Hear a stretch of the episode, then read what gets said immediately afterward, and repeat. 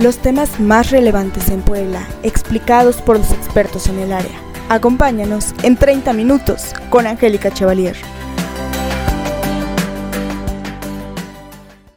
¿Qué tal? ¿Cómo está? Me da mucho gusto saludarlo y que nos acompañe a una emisión más de 30 minutos con Angélica Chevalier. En esta ocasión quiero presentarles, tenemos una invitada, una mujer destacada, deportista, atleta. Ella es Diana Laura Coraza Castañeda, corredora poblana desde los 7 años de edad.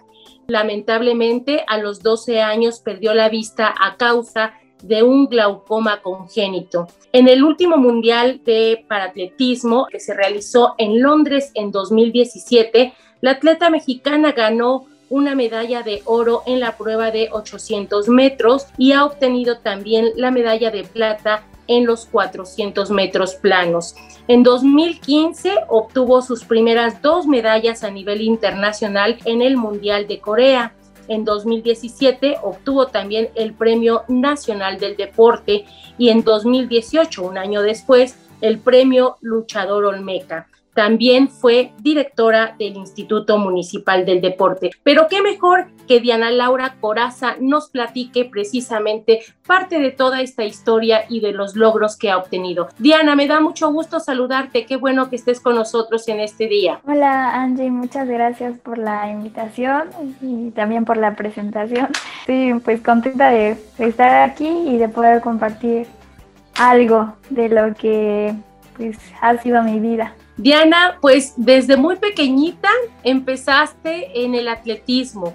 ¿Cómo te nace el gusto para correr? Pues yo conocí varios deportes desde que estaba muy pequeña. Igual siempre asistía a la escuela de educación especial por mi enfermedad. Siempre pues había esa reacción, ¿no? De que iba a perder la vista por completo. Entonces pues empecé a, estudiar y a aprender cosas que necesitaría más adelante. Entonces, pues de esa manera conocí varios deportes para personas con discapacidad visual y el que más me gustó fue el atletismo. En realidad, pues no lo empecé a practicar porque yo quisiera, sino porque mi papá me inscribió y también pues no fue como una decisión de que si quieres o no, sino que pues era una parte importante para mi desarrollo de, niña y, no sabía que practicar ese deporte después me llevaría a correr en eventos internacionales y mucho menos a ser la mejor del mundo en una prueba, ¿no? Pero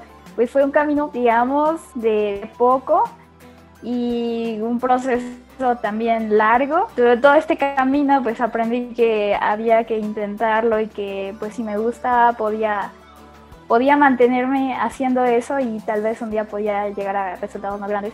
Y así con objetivos pequeños y creciendo en mi deportiva hasta el día de hoy. Diana, ¿cómo es que ustedes se enteran, cómo se enteran tus papis de que tú ibas a ir poco a poco perdiendo pues la visión, ¿no? En este sentido, cómo lo toman. Eh, yo creo que para ti fue un golpe, al igual que para tus papis, un golpe muy fuerte. Sin embargo, eso pues no, no ha sido un obstáculo para que tú te sigas desarrollando.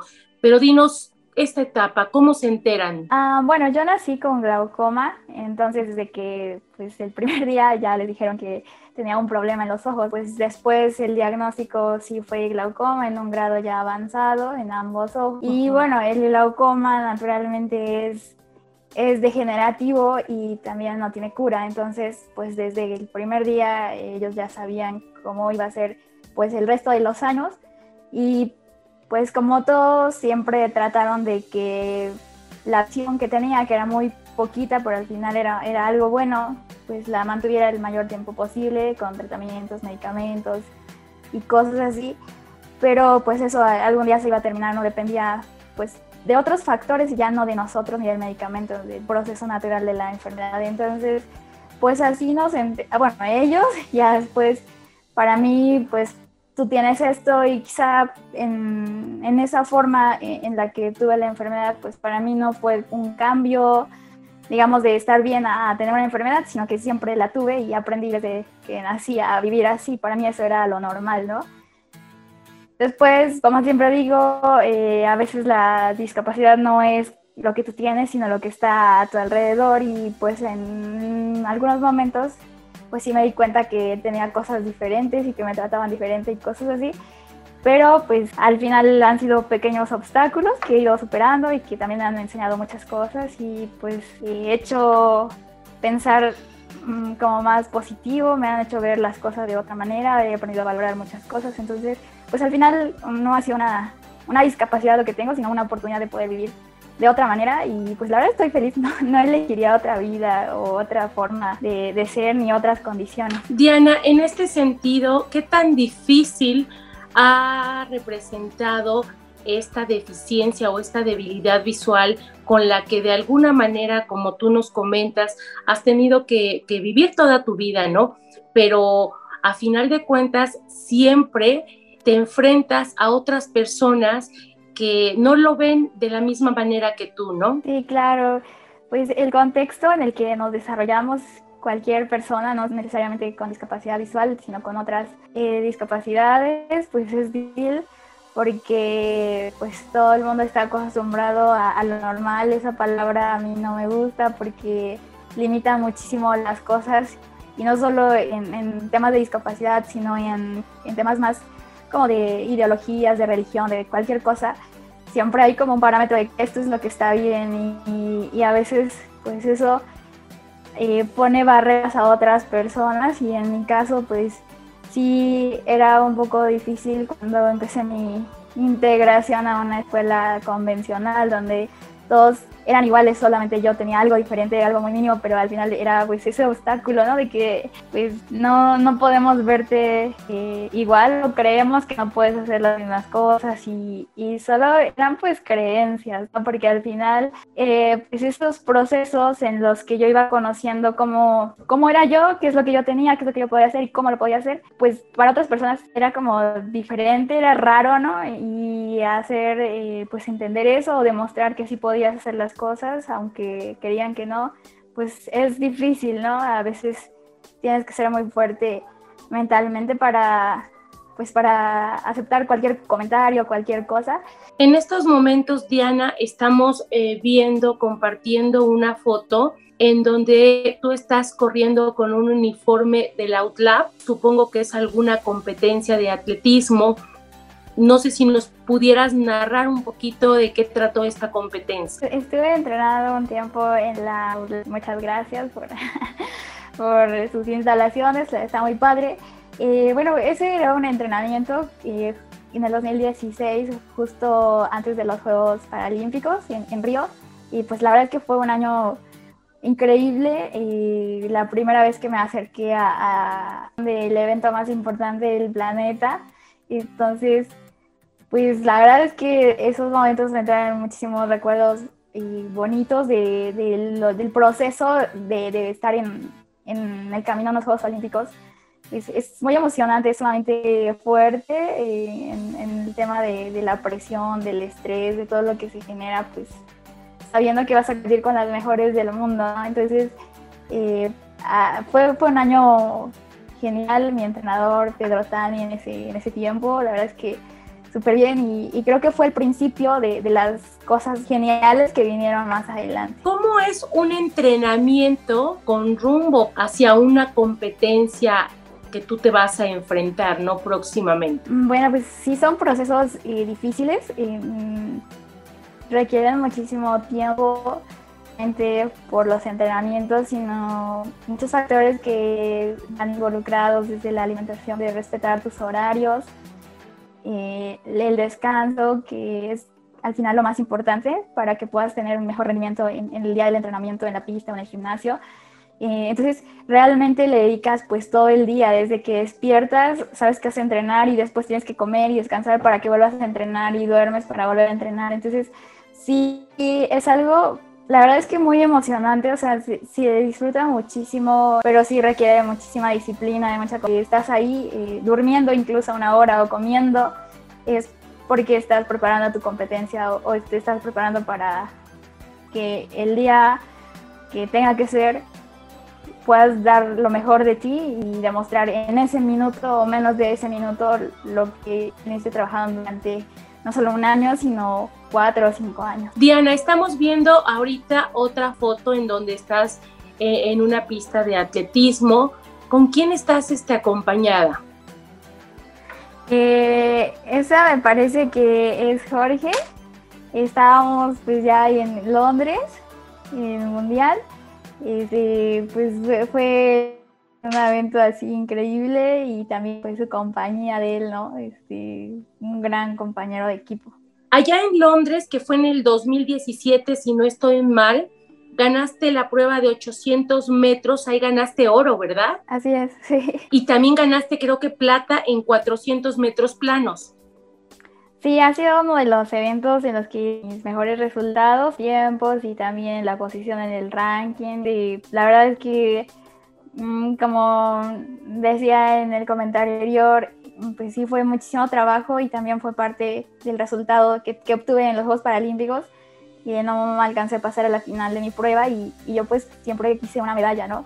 Y, y, en el mundial del año siguiente pues ese fue mi propósito todo el tiempo, tal, los entrenamientos eh, era esa mi, mi, mentalidad de que quería una medalla y que no importaba pues lo que dolieran, lo, lo que tenía que hacer o dejar de hacer para que pudiera cumplir ese sueño y ese objetivo de, de ser medallista de, categoría mundial. Aquí también te estamos viendo, Diana, con Pedro Tanis, uno de los entrenadores por mucho tiempo eh, del atletismo, muy destacado, por cierto. Platícanos cómo fue tu trayectoria, tus entrenamientos con él. Ah, pues la verdad han sido entrenamientos muy buenos y pues el resultado de la clasificación a los Juegos Paralímpicos fue con él, el Mundial también eh, estuvo conmigo todo ese año. Entonces, pues no, no, no sé, yo lo quiero muchísimo y pues, es de las personas más importantes de toda mi carrera deportiva. Eh, todo el apoyo que me brindó desde las instalaciones de la universidad y todo el, cariño, ¿no? Me preparaba de comer a veces, la verdad es que es una gran, gran persona y la tengo así como en, en un lugar súper especial en, en mi corazón, entonces pues sí, él es pues al final el, el, que me hizo llegar a esos resultados y estoy súper agradecida. Hablabas que con él llegaste a los Juegos Paralímpicos. Ahí, ¿cuáles fueron los resultados que obtuviste? Quedé en sexto lugar de 400 metros, a dos lugares de la final, pero bueno, fue pues ahí sí un poquito más de, entrenamiento, también fue un poco la presión y, de que yo no sabía cosas como manejar pues el estrés y la presión de, los medios y de, otras personas, ¿no? Y que todos eh, pues empezaron como a hablar mucho de mí, de que podía ganar una medalla y pues yo no sé, no supe cómo contar eso y súper feliz. Diana, ahí nos estás mostrando en esta foto que estamos viendo dos medallas, la de oro y de plata. ¿Qué representaron para ti estas medallas y este, cuáles fueron? ¿En qué competencia? Esas eran las medallas de Londres. Este, pues han sido lo mejor que me ha pasado en la vida. La, medalla de plata de, mi prueba favorita, que son los 400 metros. Yo, soy fan de esa prueba, me encanta.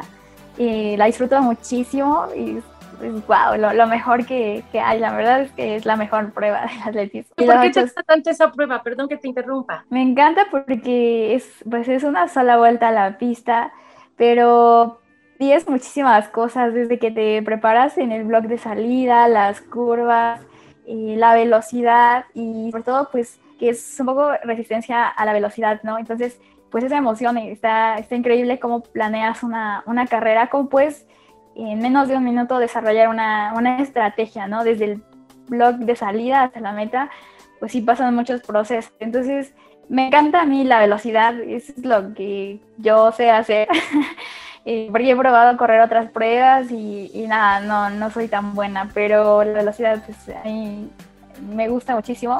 Eh, siento que la puedo hacer un poco de manera natural y con los entrenamientos pues mucho mejor. Entonces lo disfruto totalmente, eh, esa adrenalina de, saber que, y cuando den el disparo de salida todas van a salir eh, pues a, su máximo nivel y así tienes que llegar a la meta y ese es el, desafío, ¿no? De que como sales tienes que llegar a esa misma velocidad. Entonces soy súper, súper fan de esa prueba. Diana, ¿cuál es tu récord? Mi récord en 400 metros es de 58 segundos. Y es una marca pues, que me coloca como entre las 3, 4 de mejores del mundo. Entonces, pues estoy pues sí, contenta, la verdad, de, de, poder correr esos tiempos. Sé que me falta mejorar muchísimo todavía, pero pues lo he podido hacer y eso me motiva y me demuestra un poco que puedo seguir entrenando y mejorando y, entonces alcanzar un nuevo récord. Ok, oye Diana, ahí nos estás mostrando, ¿son las mismas medallas de Londres también en esa foto? Ah, no las alcanzo a ver. Estás con un pants rojo igual con una medalla de oro y una de plata este, en la mano. Ajá, sí, sí, son las mismas de Londres. Ah, ok, ok, perfecto. Y este, estás allá en Londres. ¿Esa pista es de allá? Eh, no, la pista es aquí en Puebla, es la que está en el Mario Vázquez Raña. Ah, ok. Y, pero pues las medallas sí son, el uniforme y todo. Perfecto. También estamos viendo ahorita, Diana, otra foto en donde ganaste el Premio Estatal del Deporte en 2014. En la modalidad de deportista te entregaron un cheque simbólico por 25 mil pesos. Eh, ¿Qué representa precisamente ganar el Premio Estatal del Deporte? Uy, bueno, ya tiene un montón de tiempo, tenía como 17 años creo.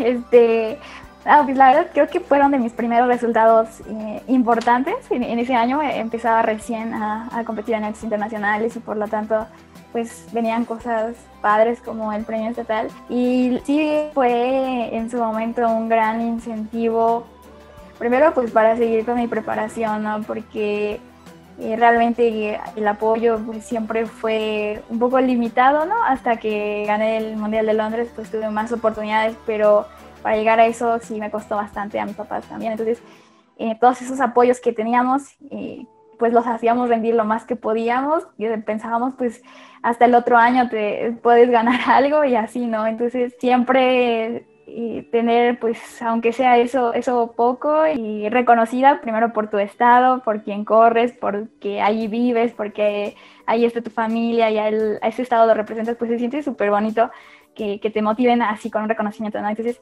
ese yo podría decir, definirlo como el principio de, todo lo demás.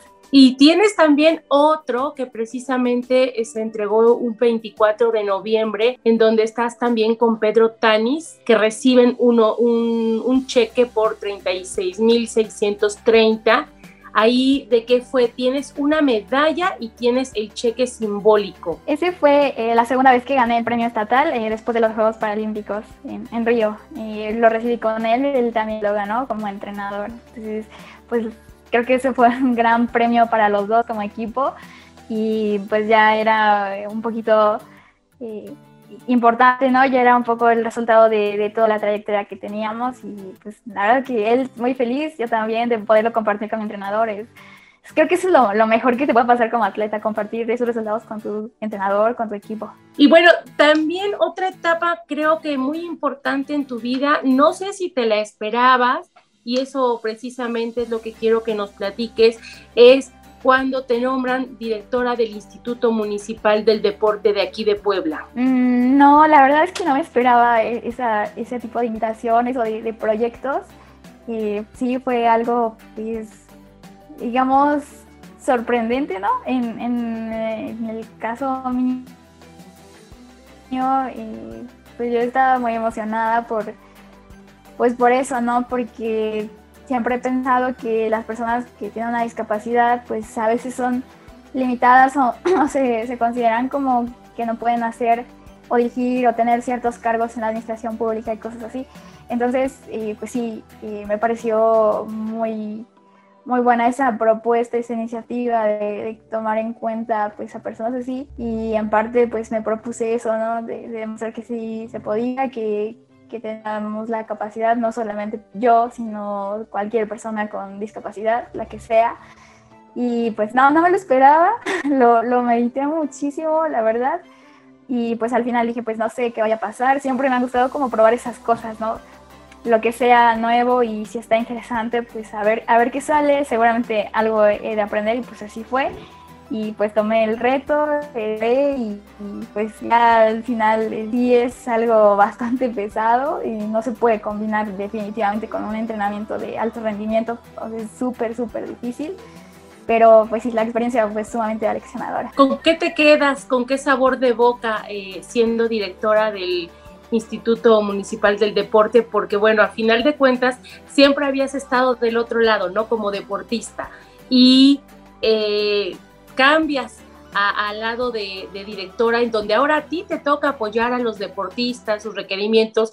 Obviamente tu carrera deportiva de alto rendimiento, como bien lo has mencionado, pues se ve suspendida, supongo, ¿no? Eh, sí, pues vi muchas cosas desde muchos ámbitos, ¿no? del profesional, del estar del otro lado, ya no como deportista, sino también como dirigente, ¿no? Y, eh, sí, pues me di cuenta de muchísimas cosas de las que todos los días nos quejamos todos los deportistas y hasta el momento yo todavía me sigo quejando de eso, del sistema, de cómo se mezcla pues el deporte con otras cosas que no deberían de ser y siempre pues estuve como en contra de eso, ¿no? Entonces pues fue difícil como encajar esa idea de, de decir, o sea, yo quiero apoyar, simplemente apoyar y no pensar en otras cosas, pero realmente pues esa combinación creo que al menos para mí me sigue pareciendo un poco que limita las posibilidades que, pueden hacer estos institutos, estas dependencias por los deportistas, por, por otros factores, otras, eh, digamos, eh, formas de, trabajar y así, ¿no? Entonces, eh, pues ya a mí me gustaría pues, que, que esas cosas cambiaran, que el deporte se viera pues tal cual como deporte, porque al final es eso, es creo que lo más inocente y lo más saludable en cualquier manera que se vea. Entonces, y pues eso, ¿no? Me hubiera gustado pues apoyar un poquito más a la gente, a los deportistas, a todos los que llegaran y eso. Pero bueno, pues así son las cosas. Y ah, no me acuerdo cuál era otra pregunta. Bueno, en este sentido de que, de que con qué sabor de boca te, te quedabas, quisiera yo también agregar la parte, qué es lo que te lleva precisamente a dejar este cargo y regresar obviamente a tu entrenamiento al 100% de, de, atleta de alto rendimiento. Ah, sí, bueno, es que sí es demasiado trabajo, es, es muchísima la responsabilidad, sobre todo pues este Instituto de, Puebla, que es uno de los más grandes, eh, digamos, a nivel estatal, ¿no? Eh, de los municipios, pues el más grande, es más importante, y por lo tanto requiere mucho, mucho tiempo y esfuerzo y y siempre he sido de que si vas a hacer algo, pues hazlo bien y y me di cuenta de que no podía cumplir al 100 y tampoco en eso que quieres y eso que quieres pues hazlo bien y, dedicarle todo el tiempo, ¿no? Entonces mm, estaba pues por clasificar a, los Juegos Panamericanos de, de, Lima y también tuve ahí como cuestionamiento de por qué iba a asistir, pues voy a representar a mi país y entonces no, no me pareció bien que, que, pues una representación así que la verdad me había costado muchísimo, creo que ha sido de las clasificaciones en las que he estado al límite y entonces pues eh, para mí fue valorar muchísimo lo que estaba haciendo, lo que vale representar a, tu país. Y dije, pues esto es lo que al final me gusta muchísimo correr. Y sobre todo estaba también en riesgo mi clasificación a los Juegos Paralímpicos de Tokio. Y, en ese evento pues pienso hacer o quiero y estoy trabajando para tener una, una mejor eh, participación que en Río 2016. Entonces, pues más que nada fue eh, pensar en lo que yo quería y, lo que a mí me gustaba y en donde yo me sentía mejor y pues aquí estoy ya entrenando para, para Tokio y, esperemos que todo salga bien. Obviamente el siguiente reto, por lo que entiendo, es Tokio. Sí, así es, un gran, gran reto. ¿Ese para cuándo es? ¿Y cómo te estás preparando para enfrentarte? Eh, bueno, es, se van a llevar a cabo este año, en agosto. Obviamente estaban pensados, pero por el tema de la pandemia, pues todo, todo se pospuso. Y bueno, ya tienen alrededor de 6, 7 meses que empezamos la temporada, entonces estamos ahí eh, ya en este proceso de calificación y, y, además pues de preparación para, para los juegos. Entonces pues estamos viviendo igual una, una etapa muy emocionante de, un año olímpico y pues súper feliz. Y pues la verdad es que creo que, que, vienen cosas interesantes y tenemos ese plan de que así sea. ¿Vas a participar supongo en los 400 y 800 metros? o en alguna otra categoría también va? No, solamente voy a correr 400 metros.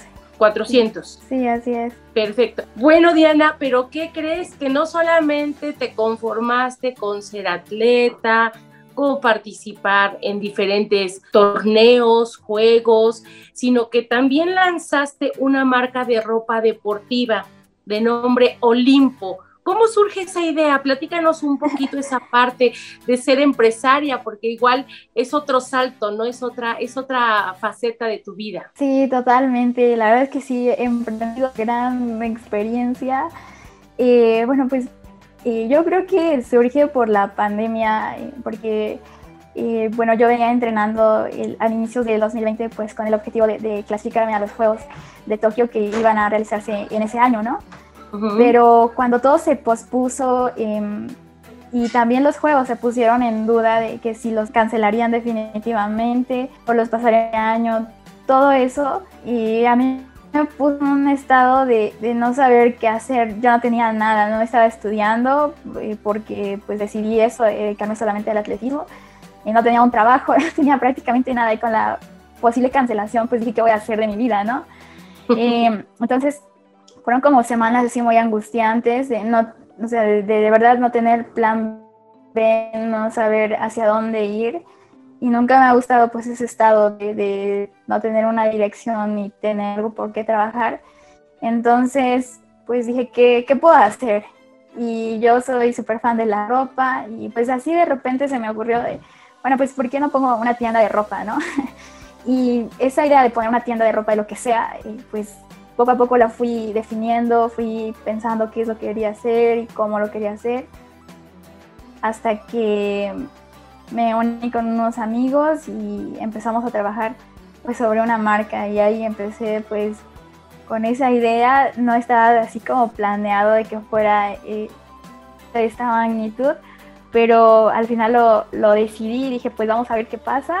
Y pues ahí está Olimpo. Y sí me siento pues muy feliz, orgullosa de, haber tomado ese reto porque fue todo un, un, proceso arduo de trabajo hasta que llegamos a, a tener poder ya lanzarla al público. Entonces, eh, pues creo que es parte de la pandemia, es parte de mis sueños, es parte de, de los Juegos Olímpicos, es parte de, de muchísimas cosas que, que me representan en, en esa marca. ¿Y dónde podemos encontrar eh, tu marca? ¿Dónde se está distribuyendo? Eh, actualmente eh, solo tenemos una tienda en línea por temas de la pandemia, pues todavía estamos ahí un poco pensando en, en abrir una tienda física, pero lo haremos seguramente cuando las condiciones lo permitan y todo sea un poco mejor para todos. Pero nos pueden encontrar ahora en olimposports.com, ahí está la tienda, ahí están nuestras redes sociales eh, o también en Instagram o Facebook como Olimpo y, y, pues ahí, ahí están los canales para que conozcan la marca, para que prueben la ropa y, y, pues más que, que, todo eso esperamos que podamos ayudar a los atletas a, alcanzar sus metas, las mismas metas que yo tengo, a inspirarlos también con historias, con cosas que iremos ahí compartiendo y ayudándolos. Entonces pues los invito a que, a que lo prueben, que también me di cuenta en este proceso de emprendimiento que con una cosa que, que yo hago, por ejemplo, esta marca, pues también apoyo a muchísimas personas igual mexicanas que, que producen, que fabrican y somos una cadenita. Entonces creo que en este momento que todos estamos pasando, pues no solamente es eh, una marca, sino es como un proceso de varias personas que están atrás y que también son beneficiadas. Entonces, pues creo que es como el momento de ayudar también en ese sentido. Pues Diana, de verdad te agradezco inmensamente eh, la oportunidad que nos estás dando para conocerte un poquito más, de demostrarnos que no hay eh, limitantes en la vida, que todo lo que nosotros nos proponemos y lo queremos, pues lo podemos lograr. De verdad, una historia de vida muy bonita la que, la que tú tienes, pero sobre todo la actitud y la sencillez con la que siempre eh, pues te has mostrado, eh, Diana. Te agradezco mucho la entrevista. Recuérdanos tus redes sociales, ya nos eh, vamos, ya el tiempo desgraciadamente se nos terminó, pero para poder estar en contacto contigo y seguirte. Claro, me pueden seguir en Instagram como arroba Dian o en Facebook como Diana Coraza. Ahí está pues todo, todo el proceso que llevamos eh, en nuestro camino a Tokio. Y yo les diría que apoyen mucho a sus atletas favoritos en este proceso. Todos estamos en ese camino, en busca de clasificaciones, en busca de, darles los mejores resultados a México. Entonces, pues ahí estaremos, síganos. Este, y, cualquier cosa también en Olimpo, también ahí estaremos compartiendo cosas. Entonces, pues muchas gracias Angie por la entrevista, por esta charla súper padre y también un abrazo y mucho éxito. Gracias a ti, Diana, gracias por haber aceptado. Te mando un abrazo, un beso y que sigan los éxitos y que te vaya muy, muy, muy bien en Tokio ahora, ¿sale? Cuídate, muchas gracias. Muchas, muchas gracias.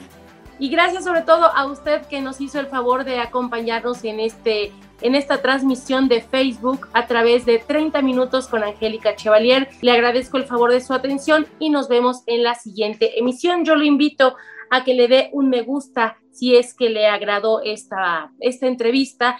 Háganos alguna sugerencia de a quién quieren que entrevistemos y con gusto lo haremos. También los invito a escuchar mi podcast en Spotify, 30 minutos con Angélica Chevalier. Hasta la próxima. 30 minutos con Angélica Chevalier concluye por hoy. Te esperamos en nuestra próxima emisión. Sígueme en Twitter, arroba Angie.